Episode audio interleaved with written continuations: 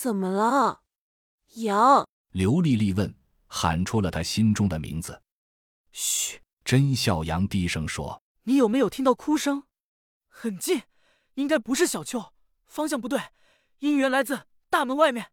这个时候，谁会在大门外面哭？”刘丽丽闻言也吓出一身汗，和甄小阳一起盯着监控。只见大门外的阴影深处摇晃出来一个苗条的身影，他。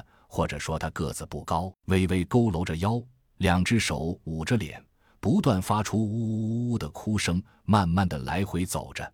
在他周围，丧尸越聚越多，粗略估算，已经将近一个营的规模。甄笑阳看了半分钟，打开了值班室的送话器，之前已经调试过，只对有人的几个房间送出声音。甄笑阳按着送话键，先拍了拍麦克风。过了两秒，才轻轻说：“有情况，所有人到值班室集合，动作要轻。重复一遍，动作要轻，立即行动。”只听楼上轻微而密集的一阵脚步声，接着旁边楼梯发生了微微震动。三分钟后，所有人出现在了值班室，一字排开，众人围拢着，紧张地盯着监视器屏幕，整个值班室呼吸可闻。只能听到那一阵阵渗人的哭泣声，怎么办？洛奇抬头看着甄小阳，我的意见：天太黑，战斗对我们不利，而且情况不明。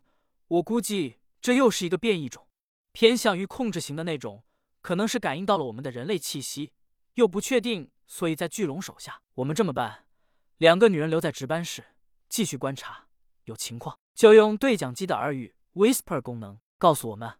所有男人跟我走，我们去院子里推两辆车堵住院子大门，动作要尽量轻。而后退回楼内，再推两辆车堵住楼门，推一辆车堵住消防大门。丽丽、小秋，我们一退回楼内，你们马上遥控放下所有防火隔离卷闸门，就是这一排按钮，一定要我们进来再放，明白吗？明白，杨。明白，哥。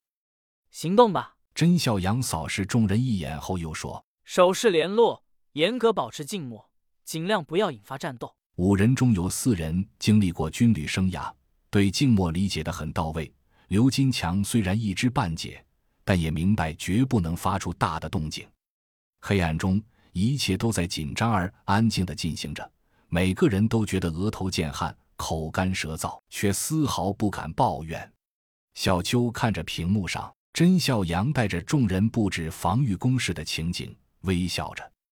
刘丽丽忽然问：“你不怕吗？”小秋没回头，笑着说：“我不怕。”刘丽丽又问：“为什么？”“因为有他。”“可是他只有一个，我们却是两个女人。”刘丽丽情绪不高，她虽然对自己的魅力有信心，但也知道男人们都喜欢更年轻的，何况还是原装的。我不介意和你分享，姐。小秋微笑。二十分钟后，众人退回楼内，放火卷闸门缓缓放下。